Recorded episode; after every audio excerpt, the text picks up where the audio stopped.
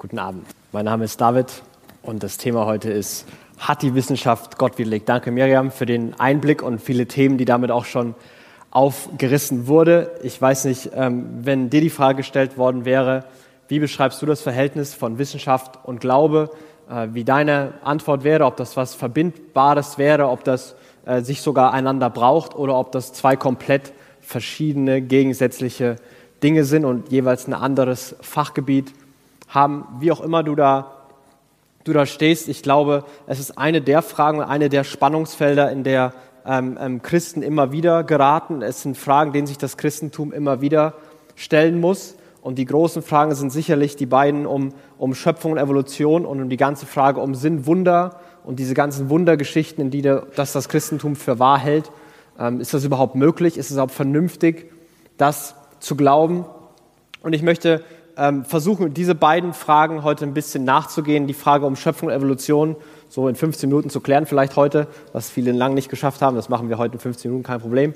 Ähm, und vielleicht ein bisschen drüber nachdenken, äh, ob es denn, ob denn Wunder möglich sind und sehr, sehr zugespitzt fragen, ist es überhaupt möglich oder ist es sogar vernünftig zu glauben, dass Jesus auferstanden ist? Ist das was, was man nur glauben muss oder ist es, wäre das, es gibt es sogar vernünftige Gründe dafür? Und bevor wir das machen, möchte ich darüber äh, darüber sprechen, wie, welche Grundlage wir für Diskussion haben. Denn oft wird die Diskussion als Fakten gegen Glauben präsentiert.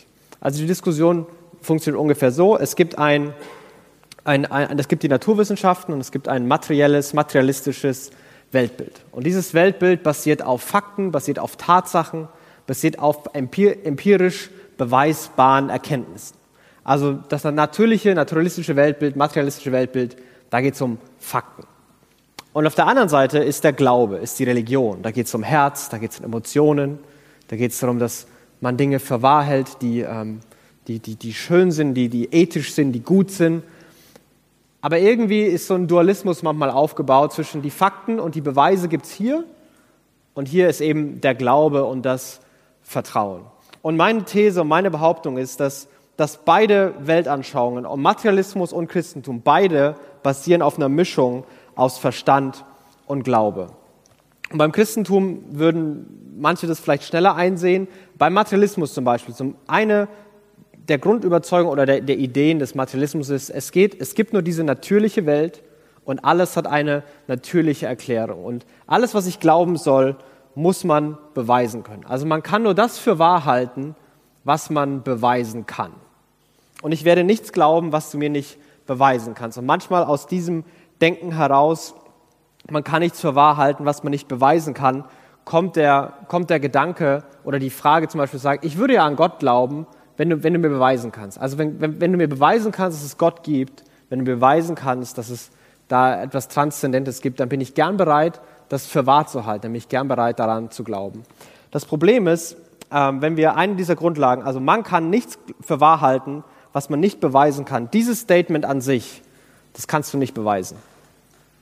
Also das, das, kannst du, das kannst du nicht beweisen. Du kannst keinen Versuchsaufbau machen, keine empirischen äh, Untersuchungen machen, um zu beweisen, dass jede Wahrheit beweisbar sein muss. Warum kann es keine Wahrheit geben, die man nicht beweisen kann? Und, und keiner, kein, keiner, der dem materialistischen Weltbild folgt oder die wenigsten, ähm, ziehen das tatsächlich konsequent durch. Zum Beispiel würden die meisten säkularen Menschen Glauben an Menschenwürde oder Glauben an Menschenrechte. Glauben, es ist richtig und gut, dass sich für die Armen und die Schwachen eingesetzt wird, dass, sich, dass alle Menschen gleich behandelt werden sollten. Aber beweis mir mal, dass die Menschen Würde haben. Beweis mal, dass es Menschenrechte gibt. Das kannst du genauso wenig beweisen, wie dass es Gott gibt oder Gott nicht gibt. Du kannst sagen, ich halte das für wahrscheinlich oder ich halte das für sinnvoll. Aber das, was gefordert wird, zu sagen, ich kann nur etwas für wahr halten, was ich beweisen kann, Menschenrechte kann man nicht beweisen. Es gibt keinen Versuch, Anordnung, die empirisch belegt, dass, Menschen, dass es Menschenrechte gibt. Wir verlassen da die naturwissenschaftliche Ebene. Diese Statements können nicht belegt werden. Und wenn man die ganz simplen Statements zugrunde legt, Gott existiert und Gott existiert nicht, keins dieser Statements kann bewiesen oder widerlegt werden. Es gibt keine Beweise dafür, und es gibt keine Beweise dagegen. Es, es, es gibt Gründe und es gibt gute Gründe für das eine oder das andere und aufgrund von bestimmten Gründen entscheiden wir uns dafür. Ich glaube, aus diesen und diesen und diesen Gründen glaube ich, dass es wahrscheinlich ist, dass es keinen Gott gibt. Oder aus diesen Gründen glaube ich, dass es wahrscheinlich ist, dass es einen Gott gibt. Aber wir müssen die Diskussion auf, auf dieser Ebene führen. Wir spielen nicht Fakten gegen Glauben aus, sondern wir sagen, okay, welche Gründe finden wir, welch, welche, welche Weltanschauung deswegen für mich wahrscheinlicher und sinnvoller wird. Und wenn wir über Weltanschauung reden, was die beiden Systeme versuchen, dann versuchen sie vier, vier Fragen zu beantworten, ganz simple Fragen. Und das sind die Fragen nach dem Ursprung, nach dem Sinn, nach Moral und nach Ziel. Wo kommen wir her? Warum sind wir hier? Was ist richtig? Und wo gehen wir hin? Und diese Fragen versucht jede Weltanschauung zu beantworten. Sie versucht sie aus ihren Erkenntnissen, aufgrund der Voraussetzungen, versucht das Christentum diese Fragen zu beantworten und versucht der Materialismus diese Fragen zu beantworten. Und um zu überprüfen, ähm, welche dieser Antworten am sinnvollsten ist und was am meisten Sinn macht, gibt es oft zwei Kriterien. Und das ist Kohärenz und Korrespondenz. Also Kohärenz sind die Gedankengang in sich logisch, zusammenhängend und nachvollziehbar. Also ist das System in sich sinnvoll? Sind die Aussagen, die gemacht werden, hängen die zusammen, machen die Sinn? Oder sind die in sich schon widersprüchlich? Und das zweite ist Korrespondenz. Stimmen die Aussagen, die ich treffe, mit der Realität und den Erfahrungen, die ich mache, überein? Also ich habe zum Beispiel drei Statements. Das eine ist, alles fällt nach unten. Das andere ist, alles fällt nach oben. Und das andere ist, alles fällt nach unten und oben. Das letzte Statement, alles fällt nach unten und oben, das ist schon mal in sich nicht kohärent. Das ist in sich Quatsch. Also entweder nach oben oder nach unten. Das ist nicht kohärent. Und die anderen beiden Statements, ja, die machen in der Theorie zumindest Sinn. Aber nur eins erlebt, schafft es die Erfahrung, die Realität, die wir erleben, ähm, der gerecht zu werden. Denn wenn wir einen Apfel fallen lassen, dann fällt er nach unten. Und zwar jedes Mal. Der fällt jedes Mal nach unten. Also gehen wir davon aus, alles fällt nach unten, ist wahr, weil es in sich kohärent ist und weil es korrespondiert mit dem, was wir erleben. Und auf, auf dieser Grundlage und mit, mit, diesem Gedanken wollen wir uns versuchen, der Frage zu nähern, ähm, die, die sehr, sehr viele äh, betrifft und beschäftigt. Und das ist die Frage nach Schöpfung und Evolution. Wie passt das zusammen oder nicht zusammen? Was sind da genau die Thesen? Was sind da genau die, wieder, die, die Gedanken? Und ich glaube, man muss ganz am Anfang sagen, dass diese Diskussion oft ja, sehr von, von beiden Seiten sehr feindselig und sehr bitter geführt wird manchmal. Also es gibt immer wieder ähm, heutzutage auch noch Menschen, die äh, besonders gläubige Menschen, die alle die, die in irgendeiner Form eine Evolution vertreten, verteufeln und alles Mögliche absprechen. In der Kirchengeschichte wurden bestimmte Wissenschaftler für naturwissenschaftliche Erkenntnisse verurteilt oder mit einem Bann belegt oder sogar hingerichtet. Und genauso auf der anderen Seite gibt es immer wieder auch Atheisten, Menschen, die im Moment da Meinungsführer sind für den Materialismus. Äh, Richard Dawkins, der ein Biologe ist und äh, da viel geschrieben hat, Sam Harris, diese Leute, die, die sehr, sehr scharf und sehr, sehr bitter gegen alle vorgehen, die es wagen, an irgendeiner Form von Schöpfer festzuhalten ähm, und es wirklich sehr polemisch und eigentlich, eigentlich nach denen können nur wirklich unfassbar dämliche Leute an irgendeine Art von Schöpfung glauben, weil alles andere ist doch offensichtlich bewiesen. Und das, das Erste, was mir bei dieser Debatte auffällt, ist, dass beide Seiten weit mehr behaupten, als ihre Faktenlage hergibt. Beide Seiten behaupten weit mehr und, und postulieren weit mehr, als die Faktenlage hergibt. Und ich will gar nicht so sehr auf die äh, Biologie und diese Seite eingehen, denn wenn man sich versucht, in diese Bücher einzulesen, dann verstehe ich ziemlich viel Bahnhof, weil da Worte verwendet werden, die ich noch nie gelesen habe. Und es ist einfach sehr komplex. Ich habe ein grobes Grundverständnis, ähm, aber also es scheint mir so zu sein, dass tatsächlich noch keiner weiß, wo alles wirklich herkommt und dass die Ursache in irgendeiner Form außerhalb des jetzt bestehenden Universums sein müsste, wo auch immer die herkommt, oder das Universum schon die ganze Zeit besteht, also irgendwie transzendent und ewig und keinen Anfang hat. Und dann bin ich auch gar nicht mehr so weit von der Idee von Gott weg und irgendwie wieso, dass manche Vorgänge zwar nachvollziehbar sind, aber es immer noch Erklärungslücken gibt. Und das ist alles vollkommen okay. Ich bin Christ, ich bin, ich bin Theologe und deswegen kann ich zu der, der, der christlichen Faktenlage was man daraus ableiten kann, vielleicht ein paar Sachen mehr sagen. Und ich finde es interessant, ich weiß nicht, wenn du christlich aufgewachsen bist, mit welchem Bild du geprägt worden bist, ob du in einem, in einem Umfeld aufgewachsen bist, wo man Fragen stellen durfte, wo man Fragen dazu stellen durfte, wie das alles ist mit den Dinosauriern und warum die Erde so alt ist und ob man diese Fragen stellen durfte oder ob man da so ganz sofort abgebügelt wurde, weil das, weil das schwierige Fragen sind, die darf man nicht stellen aus so einer, so einer Angst vor der Wahrheit heraus. Ich, ich, ich, ich glaube, es gibt immer wieder äh, manche, manche Christen, die auch sehr, sehr ideologisch geprägt behaupten, die, die Erde ist, man kann es mit den ersten zehn Kapiteln aus 1. Mose zurückrechnen, die Erde ist 6.500 Jahre alt und alles, was länger ist, ist völliger Quatsch und die Dinosaurier und die Fossilien, die hat Gott eben in die Erde gemacht und das ist so ein bisschen sehr hingebogen und das scheint mir der Faktenlage nicht gerecht zu werden. Denn wenn ich mir die, die Schöpfungsberichte anschaue, wenn ich mir 1. Mose 1 und 1. Mose 2 anschaue, dann ist mein erst beim ersten Lesen ist mein erster Gedanke nicht, oh, das ist eine biologische Fachzeitschrift.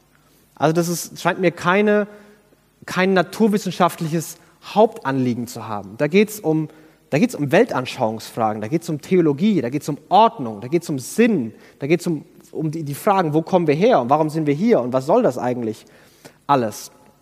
Denn die biblische Schöpfung ähm, fängt, fängt so an. Die ersten beiden, beiden Verse sind, am Anfang schuf Gott Himmel und Erde. Und die Erde war wüst und leer und Finsternis lag auf der Tiefe und der Geist Gottes schwebte über dem Wasser. Am Anfang schuf Gott Himmel und Erde. Gott hat am Anfang alles geschaffen. Wie? Keine Ahnung. Vers 3 ist dann, und Gott sprach, es werde Licht, und er trennte, trennte Licht von Finsternis, der erste Schöpfungstag. Diese beiden ersten beiden Verse, Chaos, Leere, Finsternis, Wasser, da scheint schon was da gewesen vom ersten, ersten Schöpfungstag. Wo das herkommt, wie lange das da schon war, keine Ahnung. Steht da alles nicht. Am Anfang schuf Gott Himmel und Erde. Und dann werden Tage beschrieben. Und wenn man es liest, da geht es ganz stark um, dass, dass Dingen Namen gegeben werden, dass Dingen Sinn, Ordnung und Platz zugewiesen wird. Gott, Gott trennt Licht von Finsternis und nennt es Tag und Nacht. Er trennt Wasser von Feste. Er trennt das Meer vom Trocknen und nennt es Meer und Festland. Er schafft Pflanzen. Er setzt in den Himmel, den er vorgemacht hat, ein großes und ein kleines Licht an Tag vier. Ist auch interessant, wie die ersten drei Tage Abend und Morgen gemessen wurde, wenn am vierten Tag die Sonne kommt. Da, da scheinen mir schon ein paar Fragen offen zu bleiben und offen zu sein. Und vielleicht ist es gar nicht so naturwissenschaftlich geprägt, wie wir manchmal denken.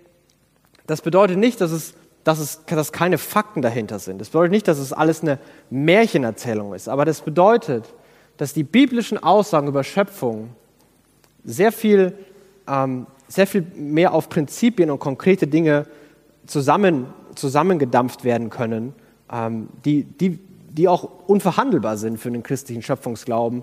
Aber wie das alles passiert ist, ist sehr viel offener. Und was diese Prinzipien sind, was christlichen Schöpfungsglauben ausmacht, sind, glaube ich, drei Dinge. Das erste ist Schöpfung ex nihilo, Schöpfung aus dem Nichts. Das bedeutet, die Schöpfung hatte irgendwann einen Anfang, einen Urheber und dieser Anfang, dieser Urheber ist Gott. Gott ist nicht Teil der geschaffenen Welt, Gott ist nicht im Lauf der Schöpfung irgendwann entstanden, Gott ist nicht gleich die Schöpfung, sondern Gott hat keinen Anfang, Gott war ewig und Gott ist der Ursprung, der Anfang von allem und von ihm hängt alles ab.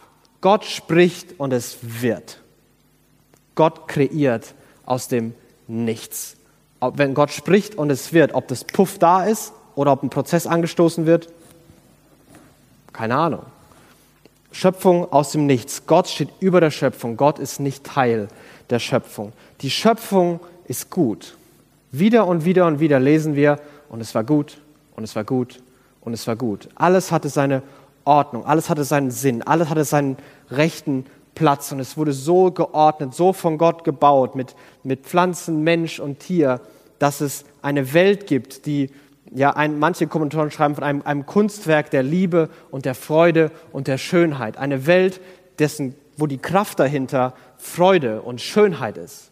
Eine Welt, in der der Liebe, da wo es, da wo es funktioniert, wo Schönheit entsteht, wo Liebe, wo Freude sich breit macht. Und ja, dieses Bild und diese Welt hat Risse bekommen und dadurch, dass sich die Menschen in die, ins Zentrum der Ordnung gestellt haben, ist alles aus den Fugen geraten. Durch das Chaos und die Unordnung entstand Böses. Aber das treibende Prinzip hinter der Schöpfung ist Liebe und Freude und Güte und Schönheit. Das treibende Prinzip hinter der Schöpfung ist, dass Gott allem einen Sinn gegeben hat und einen guten Platz zugeordnet hat.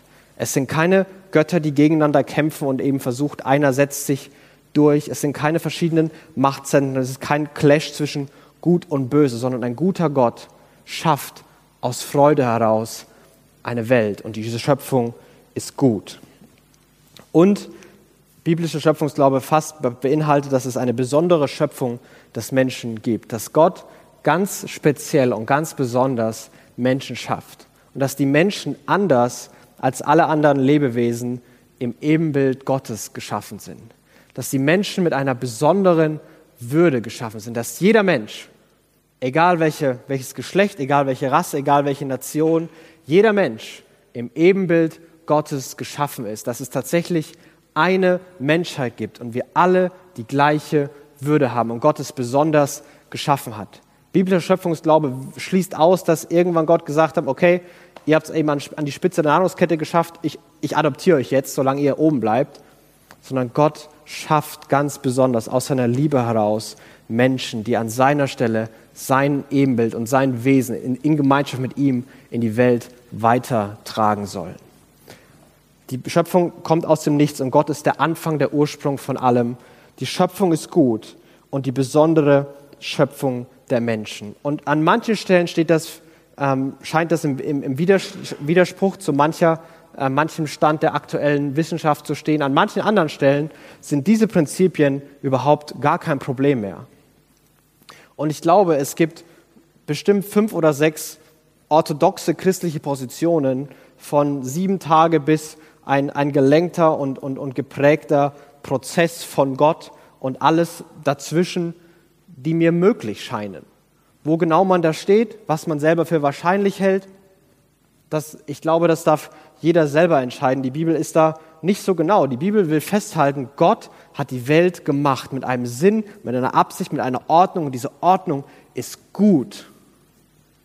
Aber wie genau er das gemacht hat, diese Frage scheint die Bibel fast nie zu beantworten.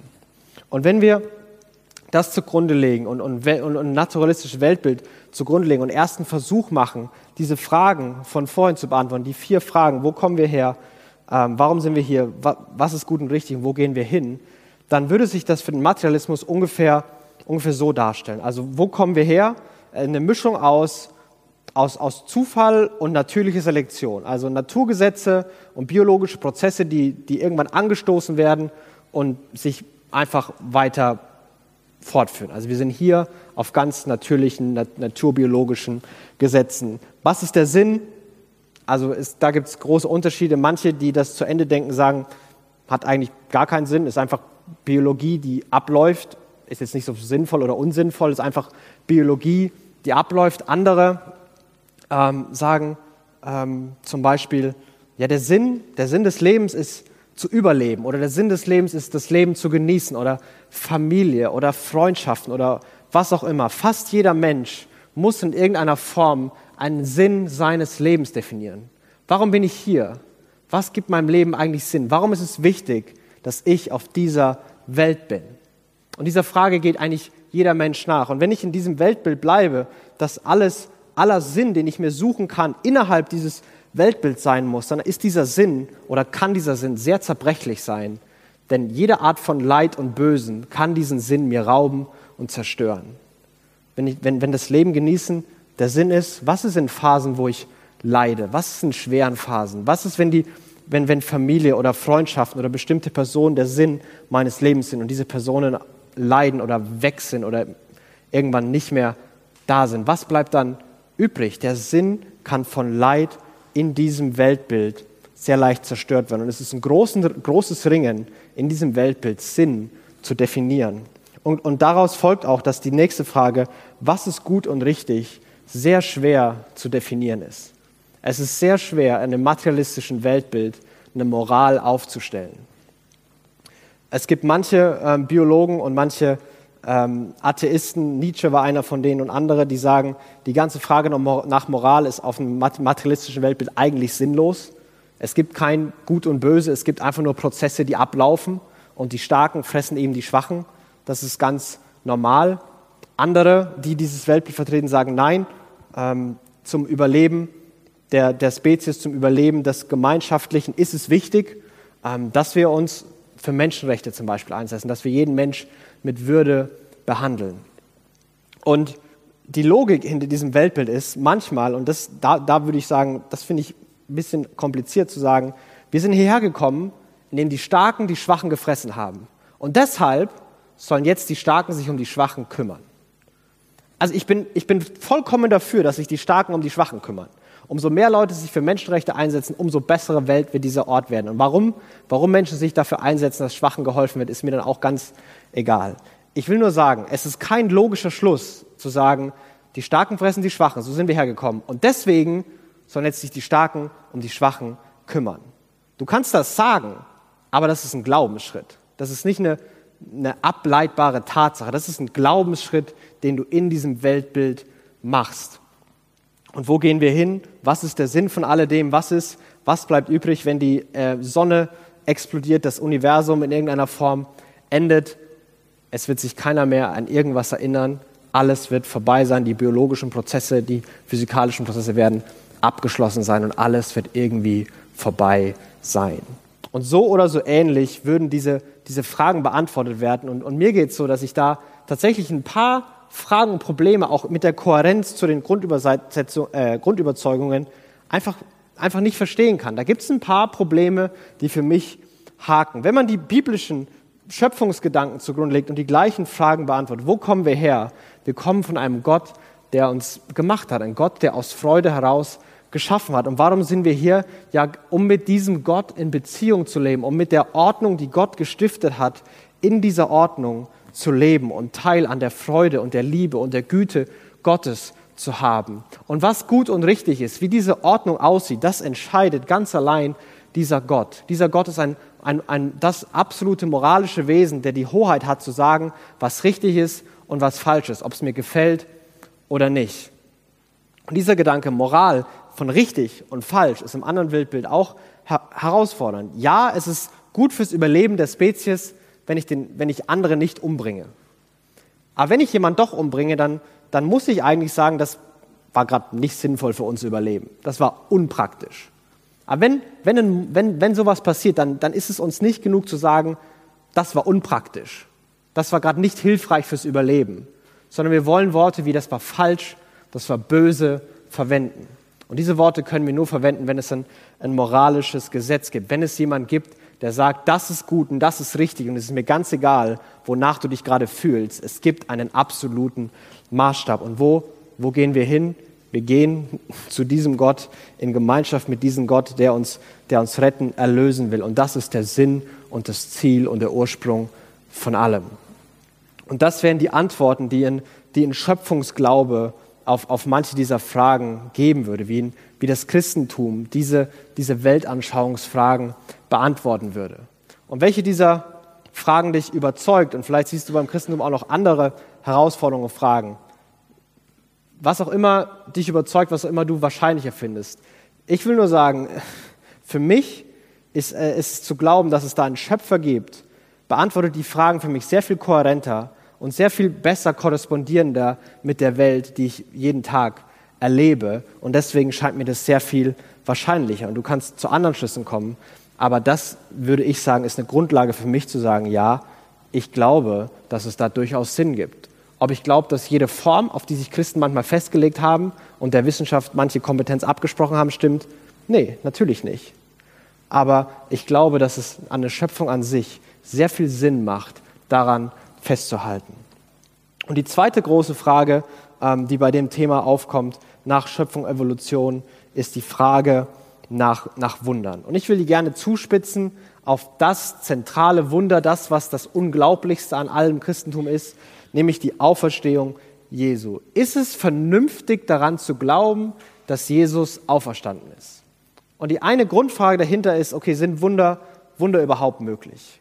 Und Miriam hat es vorhin angedeutet und gesagt, ähm, die Wissenschaft beschäftigt sich mit allem, was sie äh, empirisch messen und, und nachvollziehen kann und alles, was ein Wunder definiert, ist per Definition außerhalb dieser Sphäre und deswegen kann sie kaum was darüber sagen. Wenn wir sagen, Wunder sind unmöglich, dann stehen oft zwei Prämissen dahinter.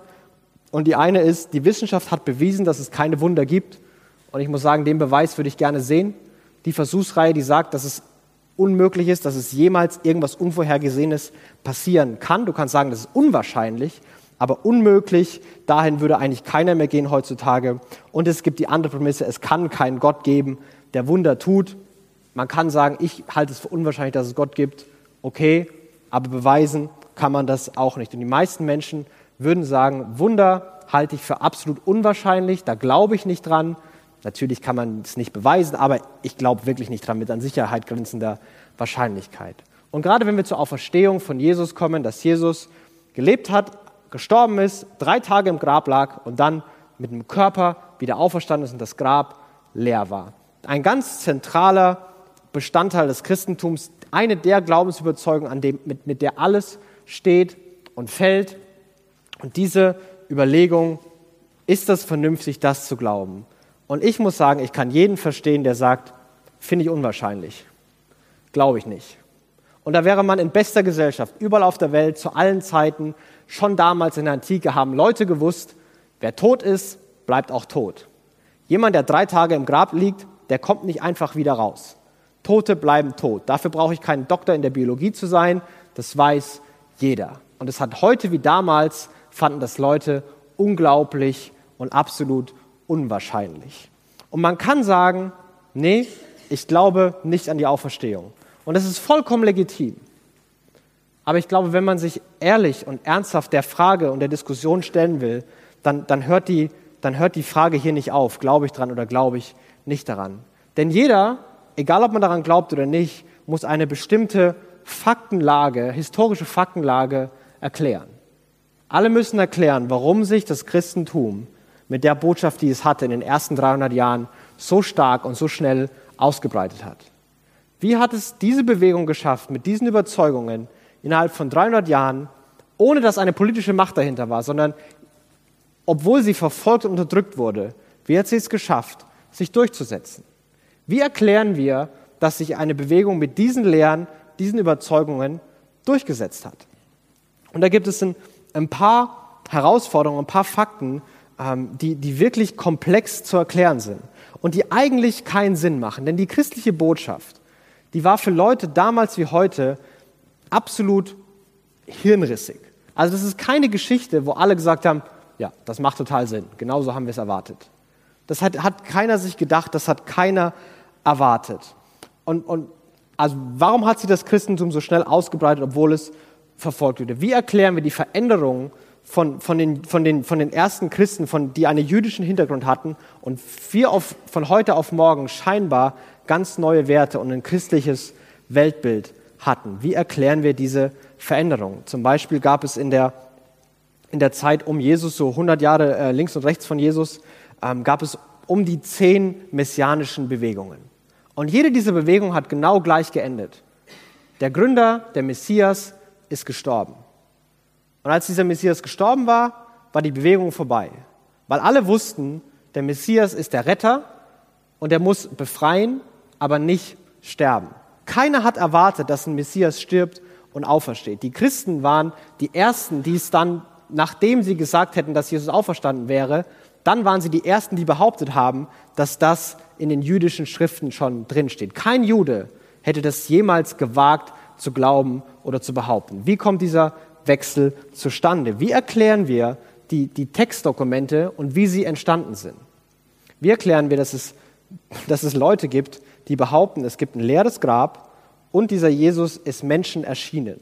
Also die Leiche wurde irgendwo geraubt. Wenn dann jemand erschienen worden wäre, niemand erschienen wäre, hätten Leute gedacht, ja, okay, die Leiche wurde eben geklaut von irgendjemand, Grabräuber, Grab ist leer, so what? Wenn, er, wenn, wenn wenn er nur Leuten erschienen wäre, aber die gesagt hätten, guck mal, da liegt immer noch eine Leiche im Grab, hätten sie gesagt, das ist deine Träumerei, deine Fantasie, was ist da los? Die Christen haben beides behauptet. Sie haben behauptet, das Grab ist leer und obwohl Leute es versucht haben, das Gegenteil zu beweisen, hat keiner jemals beweisen können, dass, es, dass, dass da noch eine Leiche da war.